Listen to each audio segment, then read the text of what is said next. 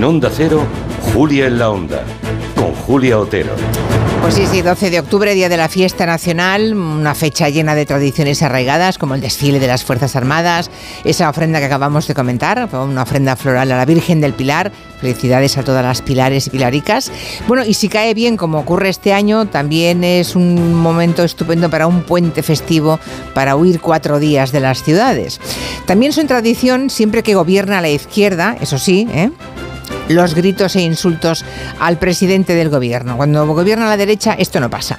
La crítica política desde luego es legítima, pero esta mañana se ha cruzado el último metro hacia la infamia, cuando un coro bien nutrido y perfectamente ensayado ha saludado a Pedro Sánchez con el grito que seguramente más contribuyó a que el PP no pueda gobernar. Que te vote chapote. Como ha dicho la presidenta del colectivo de víctimas del terrorismo, Consuelo Ordóñez, quienes siguen entonando ese doloroso y repugnante eslogan lo hacen a sabiendas del dolor que causan porque las víctimas de Chapote son en realidad lo último que les importa, ni siquiera saben sus nombres. Palabras muy elocuentes de Consuelo Ordóñez. El contexto político